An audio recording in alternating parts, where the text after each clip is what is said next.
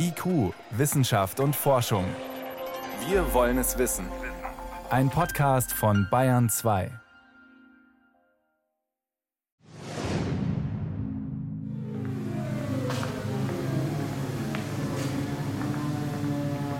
In den 1960er Jahren erteilt der japanische Yamaha-Konzern einem deutschen Klavierkonstrukteur einen erstaunlichen Auftrag. Er soll das Instrument eines Mitbewerbers komplett zerlegen. Den legendären Konzertflügel von Steinway Sons. In regelrecht filetieren, bis in die letzte Faser durchleuchten. Die Auftraggeber im fernen Hamamatsu sind offenbar auf der Suche nach dem großen Geheimnis, das dieses Instrument zum großen Star auf den Bühnen der Welt gemacht hat. Klavier 2.0 Lässt sich der Klassiker neu erfinden? Eine Sendung von Martin Schramm. Was genau die Techniker dem Steinway entlocken konnten, ist nicht überliefert. Über angebliche Geheimnisse im Klavierbau wird aber bis heute spekuliert. Doch gibt es sie tatsächlich? Und braucht es dieses vermeintliche Geheimwissen überhaupt, um heute so ein Instrument zu bauen? Ein Klavier, ein Klavier. Oder Tradition und Innovation.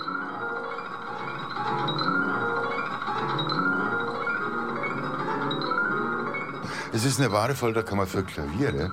Also wenn Sie hier mal hochheben, so diese Klöppel, es sind 88 Schlaginstrumente, die die Mechanik einarbeiten und einfach Fehlstellen suchen sollen. Also wo könnte ein Hammerstiel später mal brechen, dann soll er bitte bei uns schon brechen. Äh, oder auch eine Taste. Und es kann alles passieren. Wir arbeiten mit Naturmaterial, 100% Natur. Und deswegen muss das sozusagen in den Stresstest hinein. Udo Schmidt-Steingräber, Geschäftsführer von Steingräber und Söhne in Bayreuth, lädt ein in seine Folterkammer. Ein Konzertflügel muss hier rund 140 Stunden Stresstest absolvieren, wird also auf Herz und Nieren getestet, ehe er ins Musikleben entlassen wird. Die Mechanik, ein Spielwerk aus mehr als 6000 Einzelteilen, die Saiten, die Gussplatte, der Resonanzboden, das Gehäuse, all das muss gleichsam erst zusammenwachsen. Was Monate, Jahre dauern würde, wird im Stresstest beschleunigt.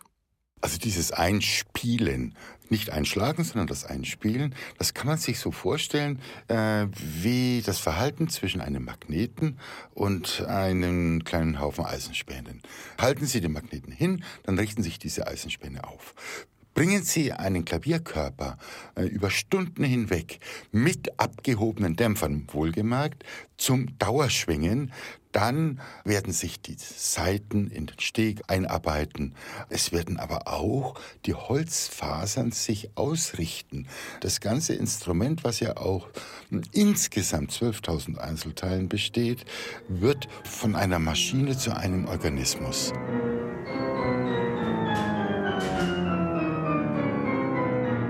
Wenn so eine Maschine in der Folterkammer die letzten Tests über sich ergehen lässt, sind die grundlegenden Entscheidungen längst gefällt worden.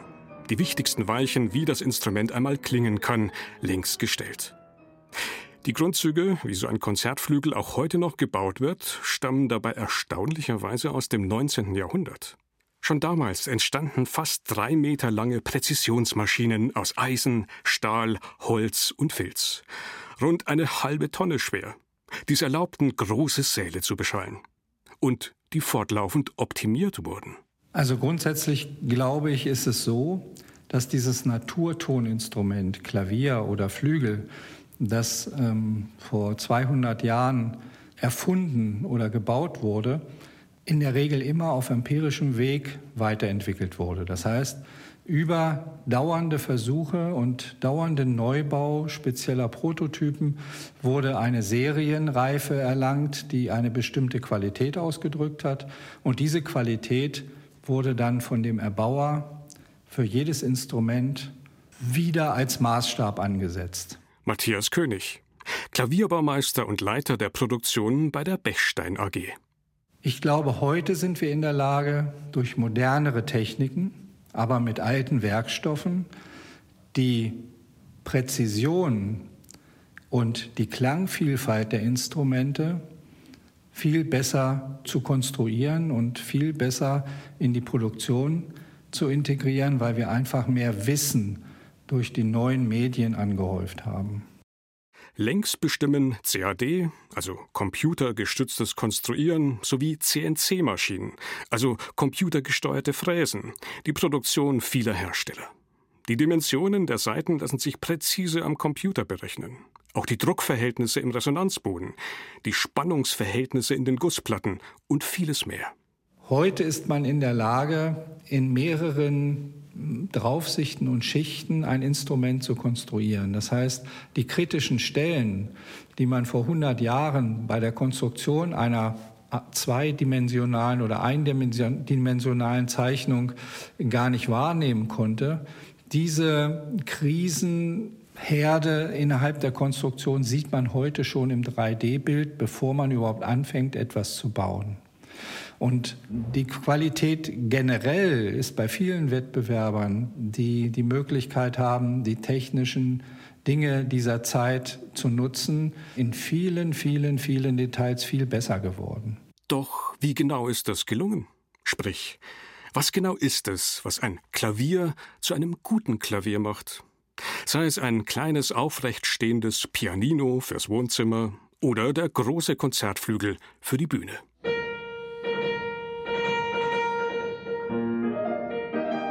Klangfarben oder von Stahl, Grauguss und 20 Tonnen Zugkraft.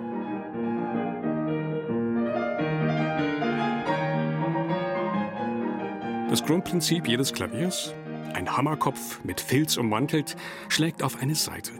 Die schwingt und wird durch den Resonanzboden, eine Art großer Lautsprecher, so verstärkt, dass man damit Erstaunliches erzeugen kann. Vom Klang eines vollen Orchesters bis zum zarten Glockenspiel. Wie farbenreich das Instrument am Ende klingt, wie hell oder dunkel, wie dynamisch, transparent, wie warm, voluminös und kräftig oder kurz und knackig, all das hängt von einer Vielzahl von Faktoren ab. Faktoren, die gut aufeinander abgestimmt sein müssen. Udo Schmidt-Steingräber.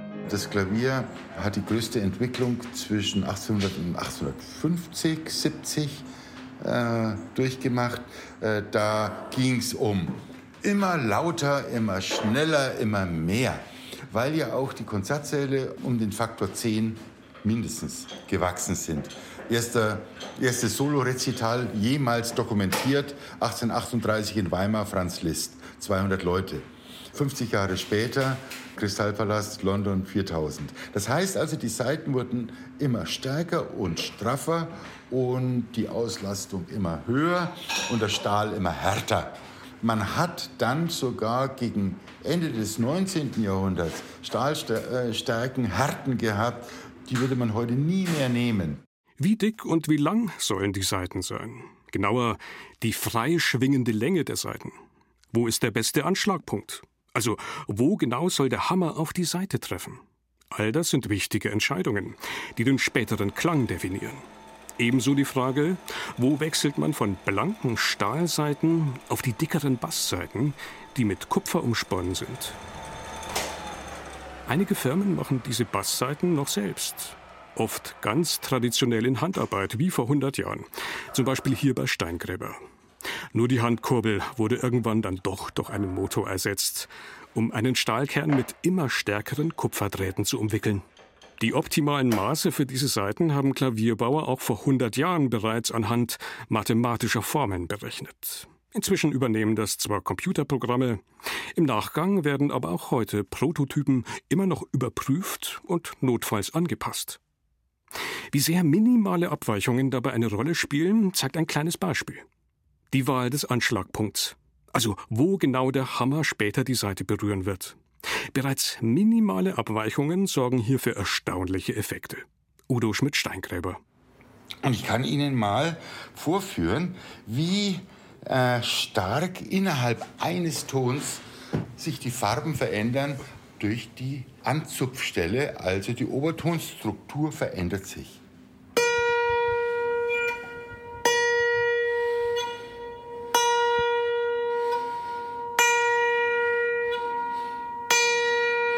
Jetzt sind wir beim Originalton. So soll er klingen. Das ist die Fülle an Glanz, an Helligkeit. Wenn ich ein bisschen abweiche, wird es schon ein bisschen dumpf. Wenn ich mehr abweiche, wird es ganz leer. Äh, und man hat trotzdem immer die gleiche Frequenz gehört. Die massiven Zugkräfte der Stahlseiten aufzunehmen, das ist der Job der Gussplatte. Darauf sind sämtliche Seiten gespannt. Mit rund 20 Tonnen Zugkraft. Eine immense Belastung. Auch hier dominiert die Tradition. Die Platten werden immer noch aus grauem Gusseisen kunsthandwerklich hergestellt. Denn Grauguss schwingt kaum und bringt dadurch keine fremden Geräusche ins Instrument. Gegossen wird ganz traditionell im Sandformverfahren. Für jeden Gießvorgang wird dazu eine Sandform erstellt, die am Ende wieder zerstört wird, um den Guss zu entnehmen. Bei der Herstellung hat sich also wenig geändert. Bei der Konstruktion aber schon. Denn so eine Platte ist ein kompliziertes Bauteil, in dem aufgrund der enormen Belastung starke Spannungen auftreten können. Früher ging so eine Platte im Instrument daher schon mal in die Knie, bekam Risse. Ein Totalschaden.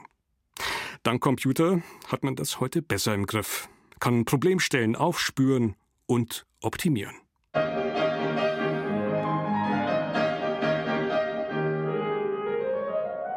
Alles auf Spannung.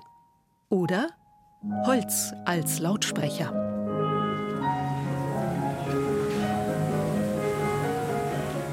Abgesehen von Gussplatte und Saiten werden Klaviere bis heute vor allem aus einem Material gefertigt, aus Holz.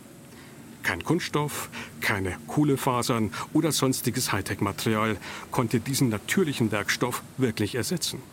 Der wahre Schatz der Hersteller lagert bzw. reift daher, wie guter Rotwein, meist im Keller der Fabriken. So auch bei August Förster im sächsischen Löbau. Vor uns stapeln sich Unmengen an vorgesägten Brettern in allen möglichen Längen, Dicken und Breiten, vorbereitet für die Produktion. Klavierbaumeister Benjamin Schwarz. Wir sind jetzt hier im Holzkeller. Wir haben sämtliche heimische Hölzer, äh, die man üblicherweise kennt. Kiefer, Fichte, Ahorn, Eiche, aber auch Edelhölzer wie Kirschbaum, Mahagoni, solche Dinge, Nussbaum. Und ja, das ist ein Lagerraum dafür. Holz braucht viel Zeit. Frisch, wie es eben aus dem Wald kommt, können wir es nicht verwenden. Ja, das muss getrocknet werden, wird bei uns technisch getrocknet und liegt dann hier noch zwei bis drei Jahre, bis es dann tatsächlich in die Produktion geht. Moderne Messtechnik und Trockenverfahren helfen heute also bei der Reifung der Hölzer. Doch entscheidend ist erstmal die passende Ausgangsqualität zu finden. Qualität, auf die Klavierbauer viel Wert legen, die aber immer schwerer auf dem Markt zu bekommen ist. August Förster setzt beispielsweise auf Bergfichten aus den Wäldern in den Dolomiten. Dort, wo sich der Legende nach bereits Geigenbauer Antonio Stradivari im 17. Jahrhundert sein Tonholz besorgt hat und vermutlich ähnliche Kriterien hatte. Langsam, sehr gleichmäßig gewachsenes Holz mit ca. 10 bis 15 Jahresringen pro Zentimeter. Fichte ist ein feinjähriges Holz, wenn es sehr langsam wächst. Ja, das Gegenbeispiel sehen wir vielleicht im Baumarkt. Wenn man sich dort mal ein Fichtebrett anschaut, äh, hat man vielleicht zwei, drei, vier Jahresringe pro Zentimeter. Das ist natürlich hier ein krasser Gegensatz. Fichte hat eben die Eigenschaften, ist sehr leicht durch dieses äh, langsame Wachstum, aber eben auch sehr, hat eine sehr hohe Festigkeit. Leicht und fest und damit ideales Tonholz für den Resonanzboden, dem Herzstück des Klaviers. Er funktioniert ähnlich wie die Membran in einem Lautsprecher. Er verstärkt die Schwingungen der Saiten.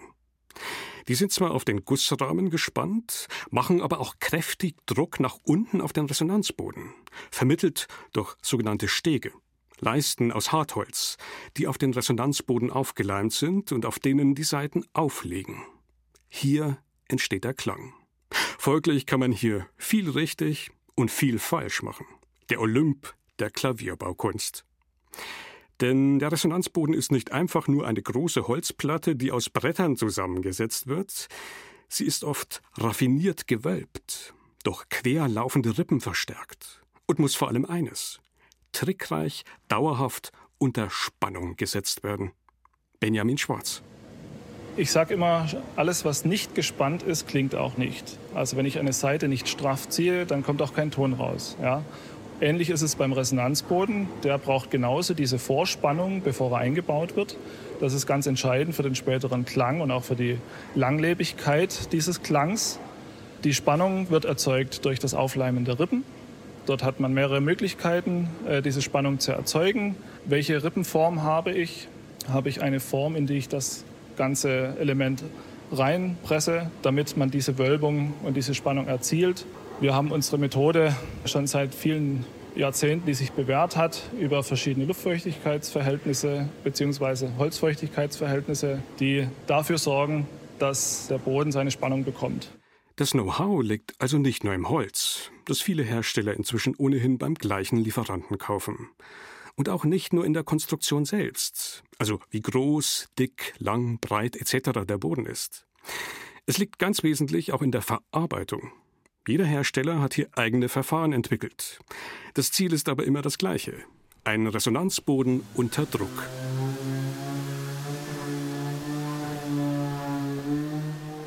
Das Resultat ist ein Lautsprecher, dessen Eigenfrequenzen perfekt auf die einzelnen Stimmlagen abgestimmt sind.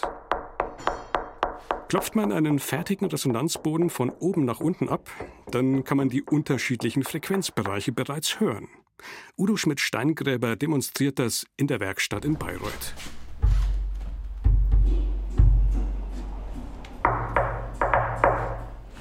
Tweeter Midrange Mover.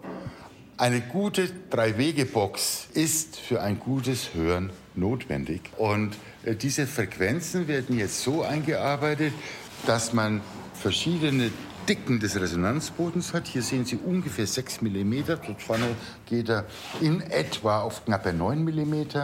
Äh, es wird auch mit hoher Gewalt und Schubkraft der Resonanzboden hineingepresst in seine Lager. An Prototypen lässt sich heute auch durch Tonabnehmer und entsprechende Computerprogramme sehr präzise auslesen, welche Frequenzen bei welcher Anschlagsdynamik und welchem Ton wo in einem Flügel abgestrahlt werden.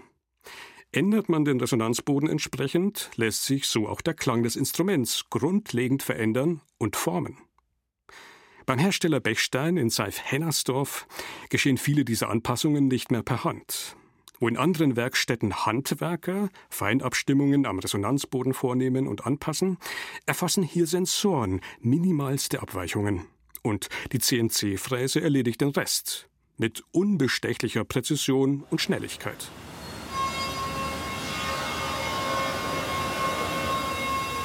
Selbst die Fertigung der erwähnten Stege auf dem Resonanzboden, für viele die Königsdisziplin im Klavierbau, die viel Erfahrung und hohes handwerkliches Können voraussetzt. Man muss mit viel Gefühl und höchster Präzision Holz abstechen, Löcher bohren, Metallstifte einsetzen und so weiter. Bei Bechstein wird all das komplett mit der computergesteuerten Fräse erledigt, erläutert Klavierbauerin Katrin Schmidt. Ja, hier sehen wir jetzt unsere Steg-CNC-Maschine. Man legt das Rohmaterial rein und die Maschine bringt es wirklich selbstständig auf Länge, auf Breite, auf Höhe. Sie fräst diese Kanten ab, sie bohrt die, die Stegstiftlöcher selbstständig und sie bestiftet auch selbstständig. Und ja, jeder Klavierbauer kann da aus Erfahrung sprechen, weil jeder Auszubildende hat so einen Steg mehrfach auch mal per Hand in Kleinformat selbst herzustellen. Und von daher kann ich aus Erfahrung sagen, so schnell und so präzise wie die Maschine kann man auch ein Geübter nicht sein.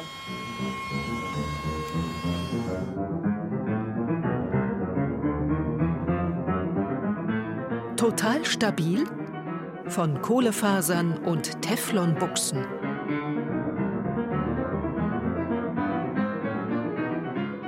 Immer wieder experimentieren Klavierbauer auch mit modernen Werkstoffen. Zum Beispiel Carbon, ein kohlefaserverstärktes Material, das in der Luft- und Raumfahrt, aber auch im Fahrzeugbau oder bei Sportgeräten Verwendung findet. Steingräber nutzt das Material auch, um Resonanzböden herzustellen. Udo Schmidt-Steingräber. Kann ich gleich von Anfang an sagen, aus klanglichen Gründen kaufen Sie sich keinen. Äh, Holz klingt besser. Äh, Kohlefaser, Kohlefaser ist lauter, Kohlefaser ist aber vor allen Dingen total stabil. Und das, was Fichte macht als Weichholz, sich nämlich bei feuchten Klimata aufblähen äh, und bei trockenen Klimata zusammenziehen, das tut eben gerade Kohlefaser nicht. Die Probleme, die sich in Regionen mit extremen Klimata ergeben, zu trocken, zu feucht, Wüste, Tropen, aber auch an Standorten mit starken Schwankungen, zum Beispiel bei Open-Air-Veranstaltungen oder auf einem Ozeandampfer, Dort kann Carbon helfen. Doch zugleich ist Carbon eben deutlich teurer und kann klanglich mit guter Bergfichte einfach nicht mithalten. Steinway und Sons experimentierte Anfang der 60er Jahre mit Teflon in der Klaviermechanik. Er setzte damit hunderte von winzigen Lagerungen, zum Beispiel für die Hämmer, die vorher aus Filz waren. In der Folge gab es Probleme. Vor allem im Frühjahr und Herbst. Je nach Luftfeuchtigkeit dehnte sich das Holz in der Mechanik nämlich aus oder schrumpfte. Der Kunststoff Teflon hingegen blieb, davon unbeeindruckt, völlig konstant. Die Folge ein leises Klickgeräusch, das Pianisten nervte. 20 Jahre später war das Experiment bei Steinway daher wieder beendet. Überhaupt haben sich Kunststoffe in der Klaviermechanik nicht wirklich durchgesetzt. Dabei hätten sie deutliche Vorteile. Ulrich Sauter, viele Jahre Vorstand im Bund der Klavierbauer, hat derartige Mechaniken bereits getestet. Also ich muss sagen, ist eigentlich eine gute Sache, weil man kann Dinge machen, die man bei der Holzmechanik nicht kann. Es ist natürlich wahnsinnig exakt, es ändert sich nicht. Man muss viel, viel weniger nachregulieren, als man das bei der Holzmechanik machen muss. Aber die Probleme kommen von, von einer anderen Seite. Erstens, egal was ich mache, ich muss irgendwo entweder den Hammerstiel oder den Hammerkopf, der aus Holz ist, mit diesem Kunststoff verbinden. Und das ist ein Problem. Denn Kunststoff lässt sich oft nur schlecht mit anderen Materialien verkleben. Also wirklich dauerhaft. Es ist daher völlig offen, wie sich so eine Mechanik nach 20, 30 oder 50 Jahren verhalten würde. Und durch die Bauteile entsteht ein anderes Spielgefühl, das viele Pianisten, die ihr Leben lang auf einer Holzmechanik geübt haben, irritieren dürfte. All das könnten Gründe sein, warum der Siegeszug der Kunststoffe im Klavierbau bislang ausblieb. Der Ton macht die Musik. Oder alles Unikate.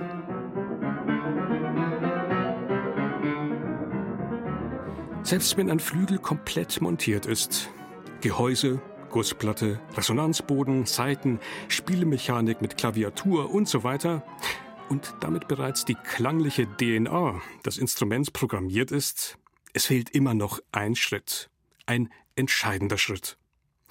Eine Arbeit, die bislang keine Maschine, sondern nur Klavierbauer leisten können. Die sogenannte Intonation. Ganz entscheidend dabei, was für ein Filz ist auf den Hammerköpfen. Wie hart, wie weich. Wie intensiv wurde er verpresst und so weiter. Die meisten Hersteller lassen ihre Filze von Spezialfirmen nach ihren Vorgaben zuliefern, je nach gewünschtem Klangprofil. Endgültig ausgearbeitet wird dann aber beim Klavierbauer. Udo Schmidt-Steingräber. Laien können das am besten verstehen, wenn sie sich einen Xylophon- oder Marimba-Spieler vorstellen. Der hat eine Klaviatur aus Klangerzeugern vor sich und drei Handvoll Schläge von einem flauschigen, äh, der ausschaut wie äh, Watte äh, zum Abschminken, äh, die man im Badezimmer hängen hat, bis äh, hin zum harten Holzschlegel, der völlig ohne Filz ist. Dazwischen sind ungefähr 10 oder 20 Härtestufen. Der kann je nach klanglichem Anspruch seinen jeweiligen Schlegel auswählen. Beim Klavier müssen vom harten Holz bis zum flauschigen Hammer, alle Klangvariationen in einem Hammer drin sein.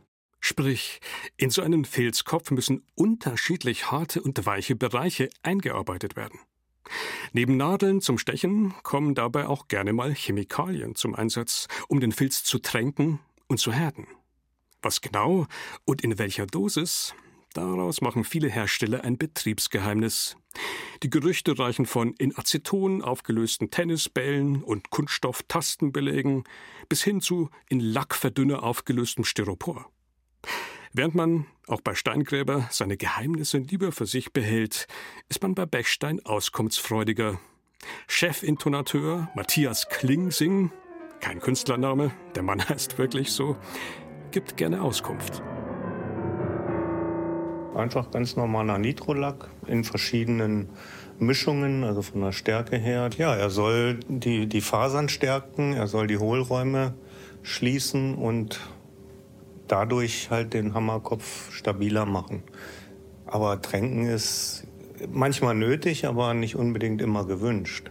Also wir machen Hammerköpfe ja selber und wir achten darauf, dass die eigentlich von Anfang an relativ gut sind, um sie möglichst nicht zu tränken. Doch fest steht, erst auf der Zielgeraden erhält jedes Instrument sein letztes Sounddesign.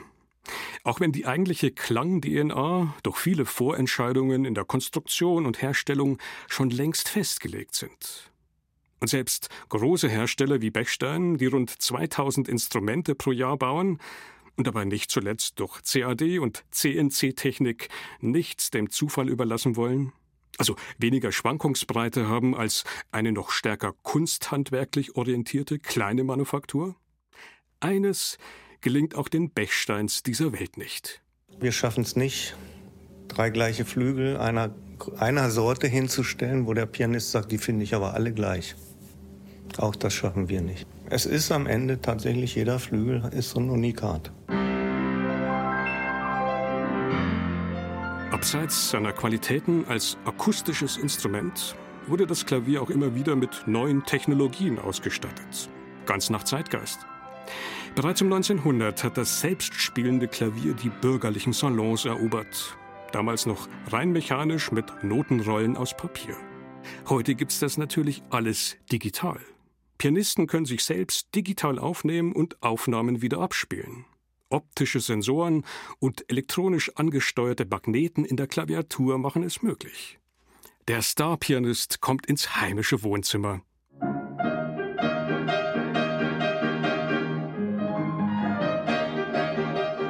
Doch überlebt hat der Klassiker Klavier die letzten 150 Jahre vermutlich aus anderen Gründen. Aufgrund seiner überzeugenden Qualitäten als universale akustische Klangmaschine, die man selbst bedient. Auch hier hat sich viel getan, nicht zuletzt durch moderne Produktionsverfahren, bei denen aber damals wie heute letztlich doch versierte Klavierbauer und keine Maschinen für den guten Ton sorgen. Also das eine große Geheimnis, die eine geheime Zutat, wie sie offenbar auch Yamaha bei Steinway noch in den 60er Jahren des letzten Jahrhunderts vermutet hat, sucht man vergebens. Dazu hat so ein Instrument einfach zu viele Stellschrauben. Entscheidend ist das Gesamtkonzept. Oder haben am Ende auch die Bechsteins so eine geheime Abteilung, wo man die Instrumente der Konkurrenz zerlegt? In irgendeinem Zwischengeschoss, in dem kein Fahrstuhl hält? Matthias König. Natürlich nicht. Es ist so, wenn Sie ein hochwertiges Instrument tatsächlich erstellen wollen, dann müssen Sie von Anfang an verstehen, warum Sie an welcher Stelle was tun. Und vom Abgucken bekommen Sie vielleicht ein paar Maße oder eine Aufteilung gewisser Komponenten in irgendwelchen speziellen Ecken des Instrumentes, aber Sie werden durchgängig und nachhaltig nicht begreifen, warum das so ist. Und deshalb muss man, wenn man gute Instrumente bauen will, nicht abgucken, sondern verstehen, was man da tut.